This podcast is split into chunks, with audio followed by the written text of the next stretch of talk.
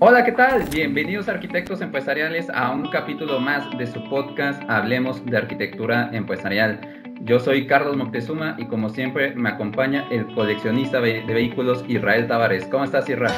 Hola Charlie, muy bien, muy contento de tener un episodio más de nuestro querido podcast Hablemos de Arquitectura Empresarial. Este es el capítulo número 21, así que pues estamos de, de plácemes para saber por qué trajimos un super invitado. ¿Tú cómo estás, amigo?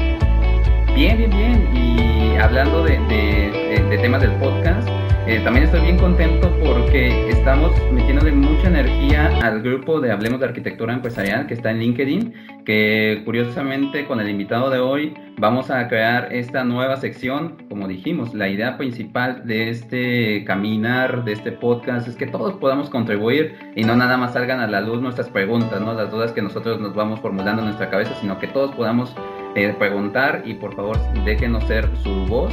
Entonces escríbanos cualquier duda que tengan sobre los temas que vamos a estar grabando, escriban, no se limiten y nosotros se las vamos a leer con muchísimo gusto al invitado. ¿Cómo ves esta nueva sección, Irra? Creo que quedó, va a quedar bien, ¿ya? Sí, ya, ya, ya, ya mostramos un primer video, estuvo padrísimo de un caso de uso donde hablábamos precisamente de no revisar los planos antes de hacer un cambio. De hecho, tú hiciste un efecto súper padre eh, cuando tumbamos una columna, ¿te acuerdas? Sí, pero pues, eso pasó en la verdad. Oye, este, fíjate que eh, en los últimos días se siente bien bonito cuando la gente te reconoce el trabajo que estás haciendo el podcast. Eh, tuve oportunidad de hablar con gente de Centroamérica y yo me presenté y me dijo la persona, tú no nos conoces, pero nosotros sí te conocemos a ti y a tu compañero por el podcast. Ay, la verdad es que se siente bien, bien bonito, pues de que te das cuenta que sí hay gente que, que, que está escuchando los podcasts y pues aprovecho para recordarles que estos episodios se transmiten a través de nuestro canal de YouTube para que por favor le den clic a la campanita y ayúdenos a compartirlo para que llegue a más personas y que más gente se beneficie de, estos episodios que están súper interesantes. Y también, como bien saben, estamos a través de la plataforma de Spotify para que también nos, sigan y, puedan escuchar sus episodios y no, no se los pierdan. Entonces, pero te decía lo de los comentarios de la gente, se siente súper, súper padre este, cuando reconocen, porque la vez pasada decíamos, ¿no? Que esto lo hacemos con mucho cariño, la verdad lo hacemos sin, sin ningún otro fin más que querer compartir y poder ayudar a, la comunidad de arquitectos y, gente que le esté interesada en los temas. De hecho, el tema que traemos el día de hoy nuevamente es completamente disruptivo a lo que hemos venido hablando. ¿Qué te parece el tema de hoy, Charlie? Bien desafiante y buscar cómo puede apalancarse con la arquitectura empresarial me tiene al filo de la butaca para, para ver cómo, cómo es esto de la ciberseguridad. Pero, amigo, ¿qué te parece si vamos presentando al invitado? Por supuesto que sí. Te presento a Jan Frías. Él es un consultor independiente que lleva ya casi 15 años eh, asesorando a diferentes organizaciones en temas de gobierno de tecnología, en temas de ciberseguridad, y arquitectura empresarial. Y me llama mucho la atención porque justamente pues él compagina estas prácticas de una manera muy interesante y como te comentaba ya lleva pues ya casi 15 años como asesor independiente en donde ha tenido oportunidad de trabajar en diferentes proyectos de implementación de COVID, de COVID-5, 2019, ha tenido también oportunidades de trabajar con eh, temas de, de ISACA, temas de gobierno TI que ya mencioné. Y, y curiosamente, ayer hablábamos acerca de las recomendaciones que las personas nos dan a través de LinkedIn y me, me, llamó la cantidad de recomendaciones que él tiene de, la, de, de, de sus contactos, ¿eh? Tiene más de 20, 20, recomendaciones. Entonces, pues eso habla acerca de la experiencia que tiene eh, Jan. Déjame también comentarte rápidamente, Charlie, que Jan es ingeniero en sistemas computacionales por parte del Tecnológico de Monterrey. Además, tiene una maestría en computación por parte también del Tecnológico de Monterrey. Y si eso no fuera suficiente, tiene otra maestría por parte de el ITAM, que es una escuela muy prestigiosa en el país. Es una maestría en administración. Y bueno, en relación a, las certificaciones y entrenamientos y cursos que, tiene, pues nuevamente tendría que quedarme aquí un buen rato diciéndote todas las certificaciones y, y, diplomados que ha tomado, pero mira, tiene, está certificado en TOGAF, De hecho, fue una de las primeras personas que se certificó en TOGAF en México. A rato, si hay oportunidad, le pediríamos que nos cuente esa experiencia. También es un PMP, está certificado como auditor eh, de sistemas de información, toma, ha tomado diplomados de COVID, de ITIL, eh, certificado por diferentes eh, organizaciones. Y bueno, pero lo más importante, como siempre te digo, lo más importante es que es un apasionado por los temas de arquitectura empresarial y de, en esta ocasión queremos hablar con Jan de ciberseguridad. Es un tema que últimamente ha estado muy, eh, eh, muy eh, en, pues no, no, no, quise decir de moda, pero es un tema que ha estado en boca de muchas personas y por eso es que nos atrevimos a invitarlo. Y Jan, pues nuevamente, muchas gracias por haber aceptado esta invitación. ¿Cómo te encuentras? ¿Qué, qué nos puedes decir?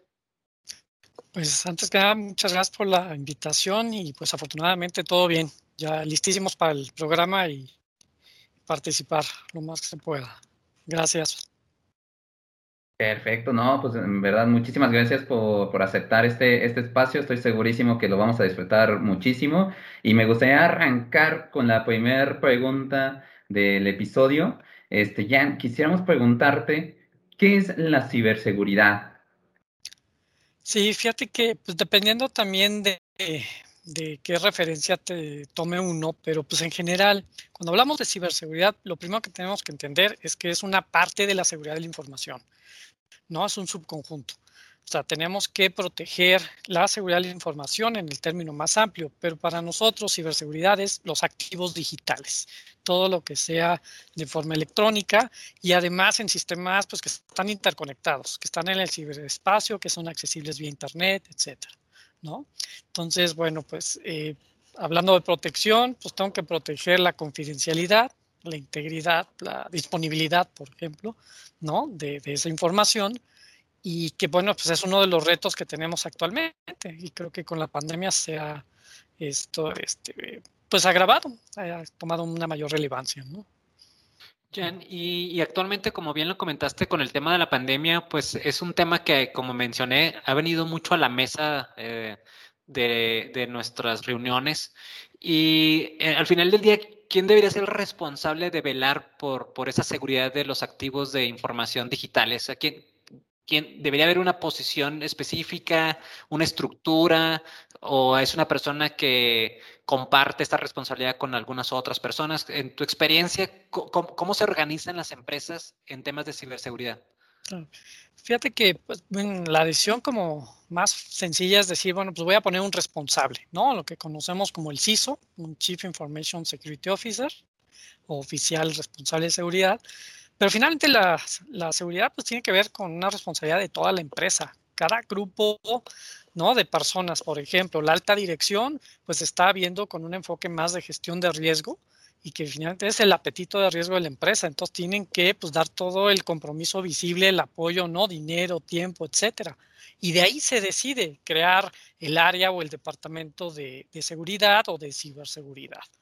Pero también pues hay una responsabilidad muy fuerte de la gente que está en operaciones, tanto negocio como TI, porque al final es la primera línea de defensa. O sea, tienen que de alguna forma pues estar conviviendo pues con esos retos, ¿no? Con las amenazas que van a explotar pues, las vulnerabilidades, ¿no? Que se tienen. Tenemos eh, pues un área de GRC, gobierno, riesgo, cumplimiento, que también tiene ciertas responsabilidades y ahí es donde ubicamos o deberíamos de a lo mejor de estar ubicando a seguridad para que sea independiente a la operación, ¿no? Y pues también la gente de auditoría, que tiene una responsabilidad como un verificador independiente, ¿no? De lo que se hace tanto en operación como en el área de seguridad, ¿no? Entonces, bueno, la responsabilidad es de todos, pero pues a quien le cortan la cabeza en algún punto muchas veces es al CISO, ¿no? Aquí lo importante es pues la línea de reporte y pues el apoyo que le dé la organización, ¿no? ¿Sabes en qué me quedé pensando, Jan? Que este, justamente en la pandemia se empezó, como bien dicen, a, hacer como esto más grande, porque hubo algunas organizaciones donde decían, es que hay que hacer seguridad, ciberseguridad porque las personas ya no las tengo tan controladas físicamente. Entonces, ¿qué me dice que a lo mejor pensemos en una familia tradicional, que, que la esposa esté trabajando para mí, su esposo para la competencia, ¿qué va a pasar? O sea, si imagínate, no sé, que está él trabajando y pasa o allá atrás y ya como que se asoma a ver los clientes, ¿cómo le podemos poner ciertos seguros, protocolos? Porque anteriormente pues decíamos, ah, sí, están todos en el mismo lugar, pues hay un poquito más de orden, ¿no? Hay un poquito más de, estructura, pero ahora como ya cada quien está en múltiples sedes, ¿cómo le puedo hacer? Entonces, e, e, eso, eso me recordó tu, tu primera intervención y, y la segunda es entonces, esto sería eh, para todos y es un proyecto, es un, es un programa, es eterno hacer ciberseguridad o a lo mejor solo son algunos bloques este, o, o está pegado a alguna normativa. ¿Cómo, cómo, cómo, son estos, esta escalabilidad de la ciberseguridad? Claro. Pues mira, yo creo que el primer punto que, que tocas es muy importante porque pues anteriormente decíamos, bueno, pues no sé, soy una empresa de 100 personas, y pues controlaba yo pocas sedes o lugares y ahora lo que tengo son a lo mejor 100 sucursales, o sea, cada una de las casas se convierte pues en un punto, ¿no? Entonces, eh, difícilmente vamos a poder controlar algunos aspectos, ¿no? Porque al final, bueno, si tu eh, esposa o esposo trabaja en la competencia, pues eso tendríamos que ver un tema más bien de conflicto de interés. A mí lo que me preocuparía pues también es ver cómo puedo establecer controles, ¿no? Eh, que puedas establecer políticas, lineamientos o guías para poder este, controlar este tipo de cuestiones. Ahí el riesgo pues también es un tema de discriminación, de la parte de la ley federal del trabajo, hay implicaciones legales bastante amplias, ¿no? ¿Qué controles? Pues bueno, escritorios a lo mejor virtuales, ¿no? Que pudieras no tener la información en la computadora, sino pues acceder a una computadora remota finalmente, ¿no? Un servicio en la nube, ¿no? De desktop as a service, lo que pudiera hacer, ¿no? Eh, esto ya pasaba con la problemática, por ejemplo, de los, ah, la política de Bring Your Own Device. Trae tu propio dispositivo, pues nada más que ahora estás extendiendo a la casa, ¿no? Donde eh, pues también no tienes un control sobre ello, ¿no? Muchas personas ni siquiera tienen el espacio o sea, hay más personas que lugares privados, ¿no? O sea, a lo mejor tienes cuatro personas viviendo en una casa de dos o tres recámaras, entonces alguien está en la sala, en el comedor, en la cocina, donde puede, ¿no? Eh, entonces, bueno, establecer los lineamientos es un tema que se ataca desde el punto de vista de gobierno de seguridad. Ahora, en relación a tu segunda parte de la pregunta, a ver, la ciberseguridad es, algo que puede ser un proyecto, un programa y operación, o sea, algo continuo. O sea, finalmente hay que tener un plan estratégico, ¿no? Una visión que te va de uno a tres años, ¿no? Aproximadamente. Y de ahí, pues más adelante, pues, seguramente tocaremos el tema pues, de cómo se relaciona con la arquitectura, de decir, a ver, yo necesito cumplir una estrategia y para ello, pues la arquitectura pues cae como anillo al dedo, ¿no? De cómo poder estructurar no un, portafolio, pero sí un programa de proyectos o iniciativas con el toque o el sabor de seguridad.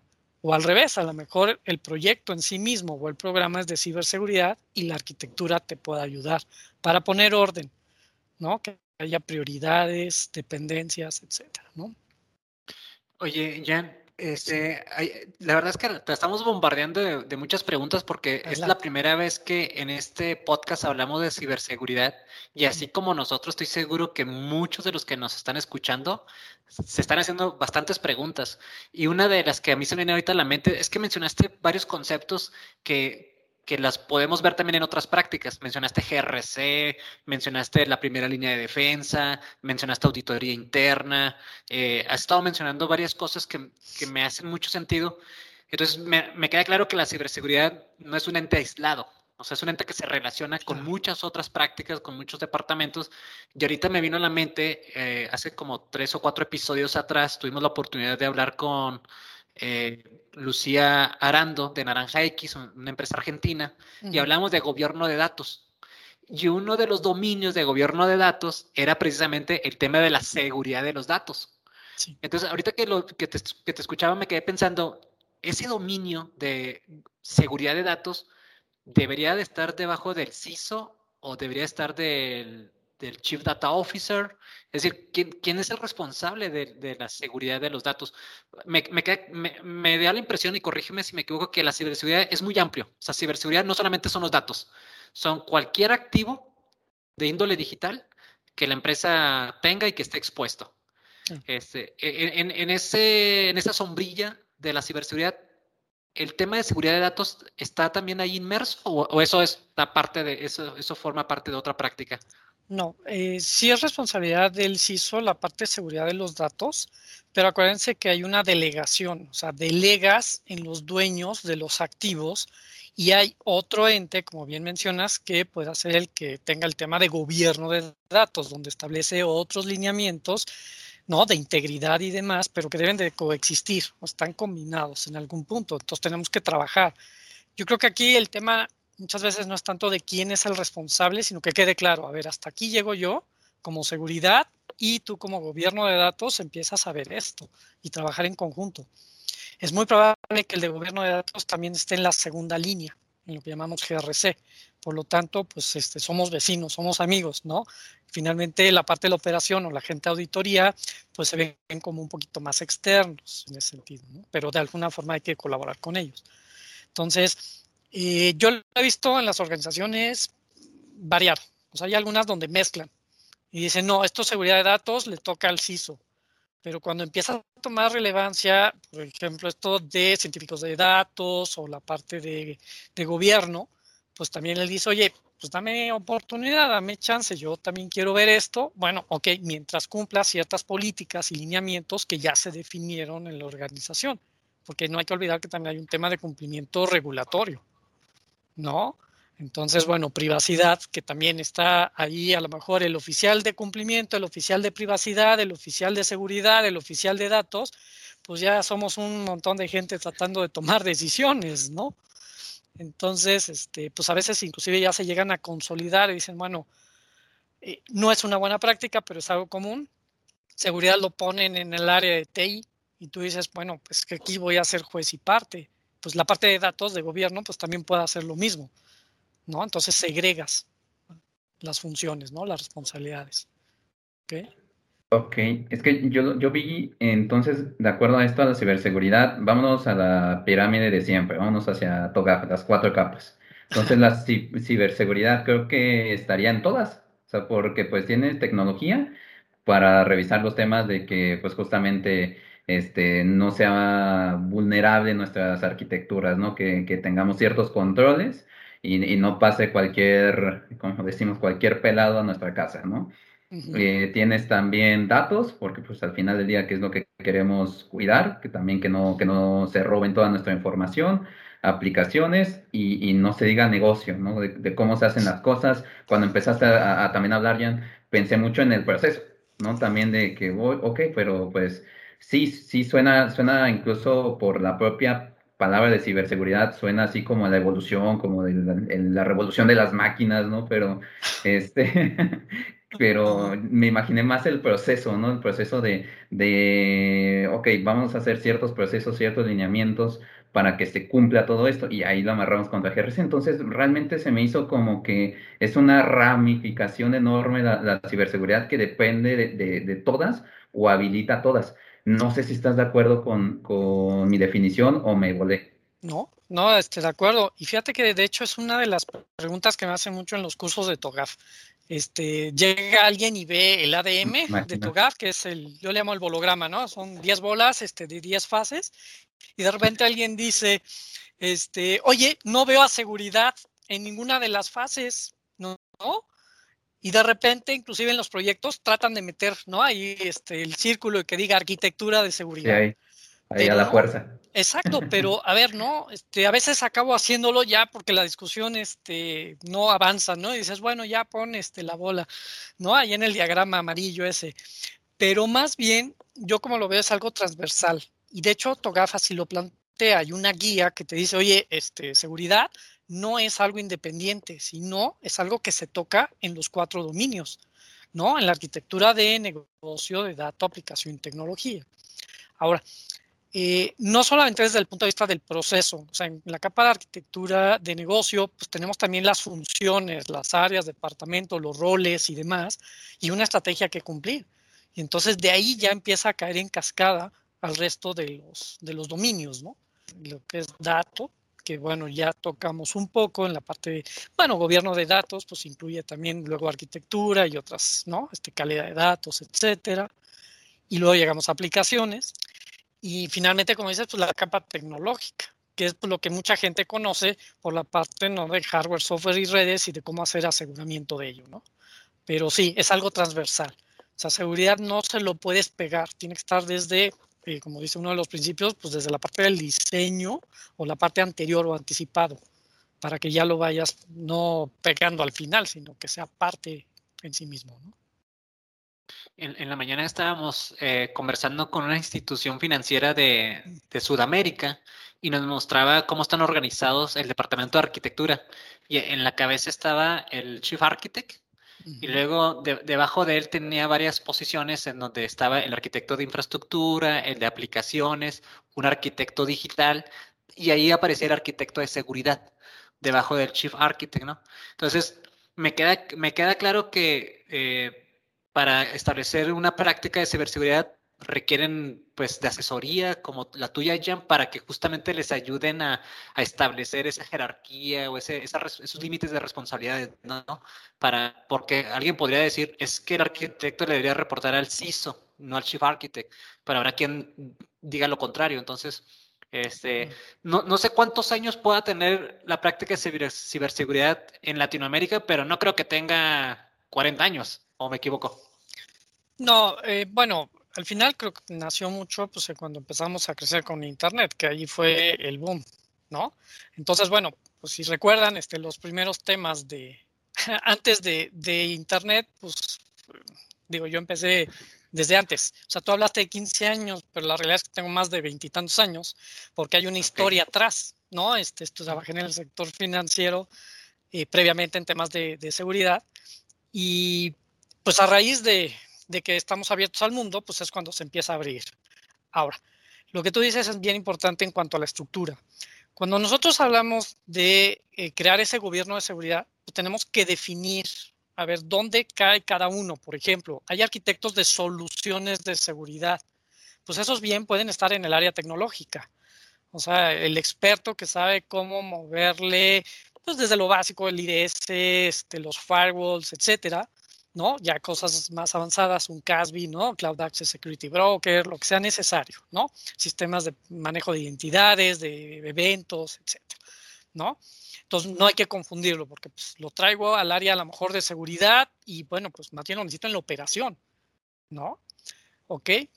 Eh, cuando estamos también en el tema de arquitectura, pues bien dices, a ver, hay arquitectos empresariales, hay arquitectos de dominio y de repente hay unos que yo les llamo los de especialidad.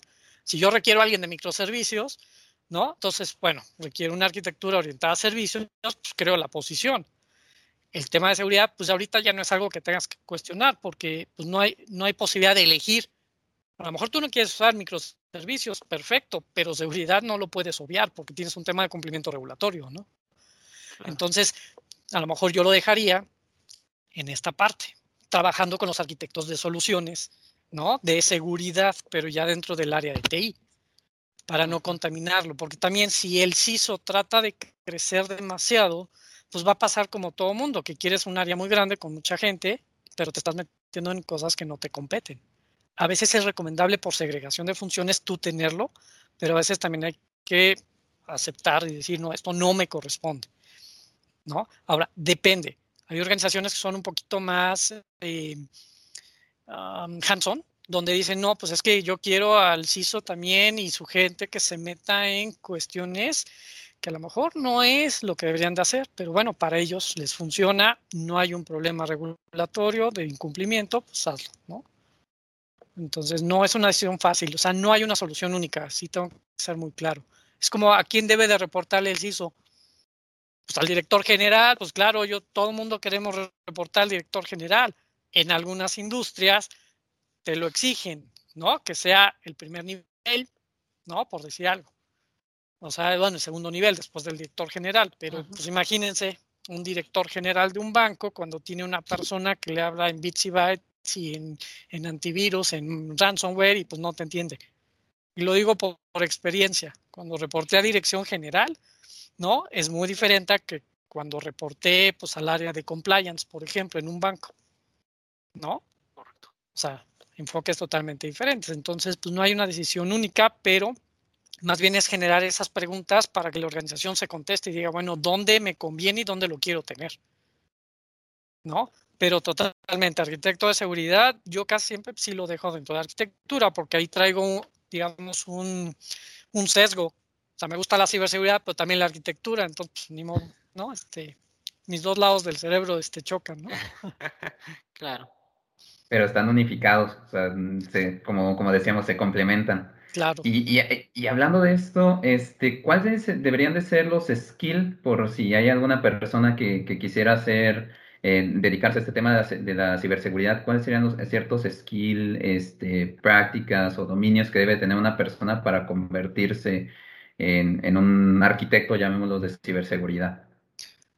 Bueno, aquí, aquí lo importante es, eh, hay mucha gente que está a favor o en contra de certificaciones y yo creo que más bien es un elemento muy básico. No tanto es la certificación, sino las habilidades o competencias que pues, ya están muy definidas. Por ejemplo, hay un modelo que se llama SFIA, ¿no? Skills Framework for Information Age, que te ayuda a definir parte de las competencias, ¿no? Em, yo te diría, bueno, tiene que tener temas de gestión de riesgo porque de ahí parte la seguridad. Si tiene una visión de arquitectura, pues ayuda mucho, ¿no? Porque le permite integrar los componentes o elementos, no ve cosas aisladas, ¿no? Eh, en algunas ocasiones pues, te vas por marcos de referencia y dices, bueno, requiero a alguien que sepa de ISO 27000. 27001, el sistema de gestión de seguridad, 27002, este, los controles, ¿no? Los códigos de prácticas. Ok, ¿no? Aquí creo que el problema ha sido un poco que para cubrir esas vacantes, pues mucha gente lo que hace es buscar certificaciones, ¿no? Y entonces quiero, eh, no sé, un CISO, ah, pues búscate un CISP. Bueno, en México habemos creo que 380, entonces ya nada más entre el sector financiero de las medianas, pues ya se cubrieron todos, entonces, ¿qué le dejamos a los demás? ¿No? Entonces, pues más bien desarrollarlo y decir, a ver, quiero que sepa de, no sé, seguridad en redes necesito, porque voy a hacer a lo mejor una capacidad interna de seguridad para pruebas de hackeo ético o de pruebas de penetración o de vulnerabilidades, ¿no? Ahora, el CISO pues no tiene que dominar todo eso. Yo les voy a comentar allí alguna anécdota. Eh, dos de mis jefes, de cuando yo empecé en temas de ciberseguridad ya con mayor fuerza, ninguno de ellos era de sistemas. O sea, desde ir y explicar qué es encripción, Imagínense, ¿no? Este, algoritmos, llaves, así, tal cual.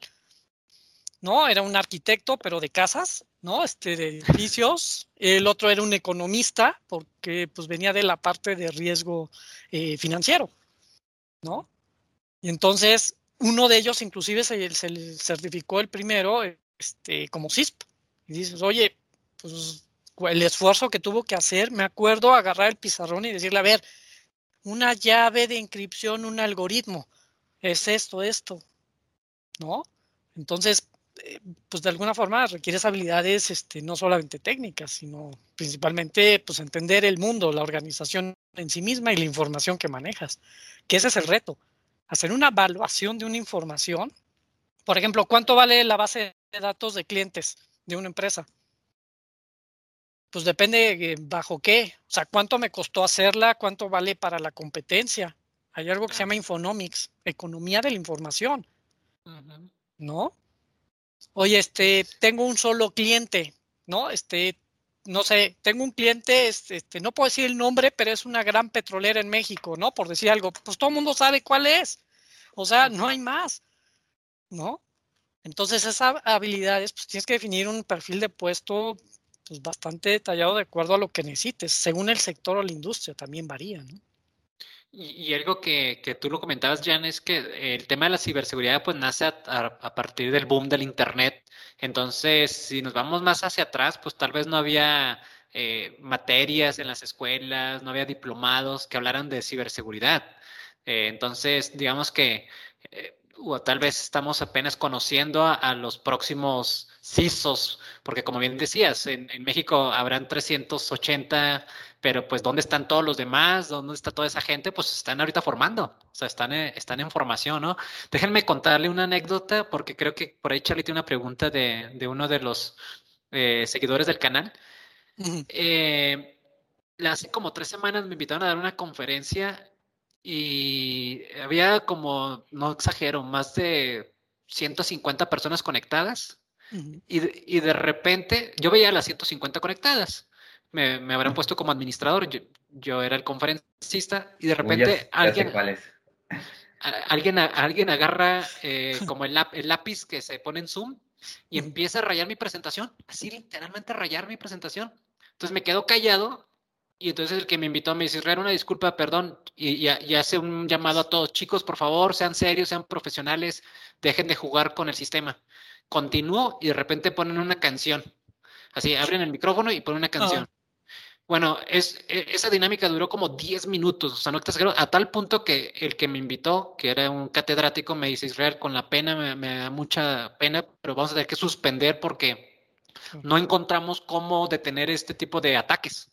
Este, entonces, reagendamos la conferencia y sí, después la reagendamos y, y, se arregló el tema. Pero en ese momento me entró eh, justamente la inquietud de saber, oye, aquí el tema de la ciberseguridad pudo haber aplicado, se pudo haber puesto algún control, o sea, pudimos, se pudo haber hecho algo para evitar ese tipo de, ataques, porque literalmente eran ataques hacia, hacia todos los que estábamos en esa, en esa sala virtual de juntas, ¿no? Entonces, bueno, este, ya creo que hay una pregunta, Charlie, que mandaron a través del grupo de Hablemos de Arquitectura Empresarial. Sí, sí, de hecho, déjame por acá a verla. Este, como decimos, estamos abriendo esta nueva sección. Muchísimas gracias por escribirnos. Este, y me gustaría leerte mucho esta, Jan, que es, este, nos comenta, eh, bueno, primero, muchísimas gracias por escribir. Juan Carlos Hernández nos dice, ¿cuáles son los objetivos y o beneficios de la ciberseguridad? Ok. Eh, yo creo que principalmente tiene que ver con la protección del activo. Y déjame nada más extender eso, porque todo el mundo dice, bueno, vamos a proteger el activo, que sería a lo mejor la información de los clientes, etcétera. Aquí el tema es que puede ser la viabilidad de la empresa lo que pueda estar en riesgo. O sea, muchas empresas, por ejemplo, reciben un ataque y de repente los precios de las acciones caen. ¿Por qué? Porque hay una pérdida de confianza, ¿no? O porque hay a lo mejor multas. De repente llega una entidad este, regulatoria y te dice, oye, no cumpliste la ley de protección. Y pudiera ser inclusive hasta el cierre de la operación. O sea, derivado de ataques han cerrado empresas. Entonces, pues la importancia tiene que ver con la continuidad del negocio y la operación en sí misma, ¿no? Ahora, ¿qué riesgos? Pues hay riesgo de imagen, de reputación, riesgos operativos. Finalmente, seguridad se materializa en ellos. ¿No? Es algo bastante amplio y que algo que, que me fue curioso, acabo de, de estar en un, en un seminario de, de, gobierno corporativo, había directores generales y dueños de empresa hablando de temas del ransomware. O sea, imagínense ya la preocupación que tienen de que de repente dicen, oye, ¿me pueden detener la operación? Sí, o sea, de repente, si tú no puedes operar sin computadora, sin información, y de repente te lo bloquean, pues adiós, o sea, no hay operación en sí. ¿No? Y te piden un rescate, y si no pagas el rescate, pues van a tratar de chantajearte porque van a divulgar esa información. ¿No? Entonces, bueno, el beneficio es poder este, pues, mantener la lealtad de tus clientes, eh, mantener contentos a los accionistas, ¿no? Que podamos ir y dormir tranquilos. Ese es el tema de la ciberseguridad porque pues al final, este, pues, a ver, ¿cuánto dinero hay en un banco? Nada, en los bancos ya no hay dinero, lo que hay es números, información sobre el dinero, ¿no? Y muchas industrias pues dependen de ello, y más ahora de la pandemia, ¿no? Porque empezaron sus procesos de transformación digital. Entonces ahora se, se cae el servicio, pues no puedo vender, no vendo, no hay ingresos, no puedo pagar la nómina, ¿no? Entonces por ahí va el tema de los beneficios sobre la seguridad la protección del activo. ¿Cuánto vale? La mayoría de las empresas no saben cuánto vale, ¿no? Estoy de acuerdo. Me recordaste lo de Zoom, que había muchas este, organizaciones que contrataban este servicio y a partir de que fue el hackeo, muchísimas se bajaron y ya se hizo algo más como, como personal y ya no tan empresarial, ¿no? Entonces, este, y, y, y también, pues bajamos sus acciones, fue como, como un tema por ciertas vulnerabilidades. Entonces, ese creo que también es otro de los, de, de los temas que bien comentabas, de, de, los riesgos reputacionales. Si llegan a aplicarse, pues pegan muchísimo, muchísimo. pues, ¿qué le pasó a BlackBerry? No sé si recuerdan. Mm, o sea, BlackBerry finalmente yo creo que tuvo dos situaciones, digo de forma muy simplista. Una, falta de disponibilidad, hubo muchas semanas que tuvieron muchas caídas, que pudo haber sido no necesariamente por un ataque, a lo mejor pudo haber sido un problema operativo, ya en el fondo, ¿no? ¿Sabes qué? Este, no actualicé correctamente algo, ¿no? Pero bueno, pues ese, con eso fue suficiente para llevarlo. Y el otro fue que no entendió el mercado, no entendió que se fusionó personal empresarial, ¿no? El device, ¿no? Pero bueno. Oye, Jan, y, y la verdad es que como que todavía sigo pensando un en bastantes cosas que has mencionado. Por ejemplo, ahorita que mencionaste el tema de, riesgo reputacional, luego lo asocié con el riesgo operacional también. Entonces ahí cuando dije, ¿cuál es la mancuerna? ¿Cómo trabaja el CISO con el Chief Risk Officer eh, de la segunda línea de defensa? Son, primos hermanos que trabajan muy de la mano porque yo veo riesgos eh, disruptivos, eh, riesgos cibernéticos y tú ves riesgos operativos. Entonces, de alguna manera tenemos que tener el mismo nivel de calificación de los riesgos en cuanto a su impacto y frecuencia, su matriz de riesgo residual. O sea, se cuenta que em, empiezo a tratar de hilar todos los conceptos y, se me hace que, si me lo permites, Jen, Vamos a tener que hacer otro, otro episodio para porque, porque, por ejemplo, no hemos hablado también de la relación que existe entre la arquitectura empresarial y la ciberseguridad. Temas que tú manejas muy bien y que compaginas con el tema de gobierno de TI. Este, ya, ya mencionaste un poquito al respecto de TOGAF y que la ciberseguridad está en todo los dominios de, del ADM, pero nos gustaría profundizar y, entender más, de, una manera más detallada, cómo, cómo, podemos relacionar y cómo podemos beneficiarnos ambas áreas del trabajo común, ¿no? De, bueno, debería haber un repositorio único para las áreas de ciberseguridad y las áreas de arquitectura y las áreas de la segunda línea de defensa que es algo que nosotros promovemos mucho en este podcast.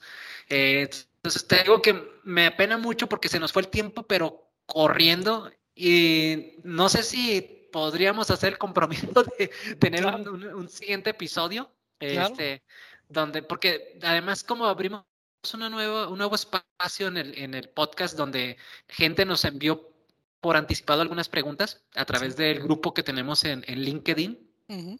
Eh, no queremos dejar de no leer las preguntas, este, entonces, claro.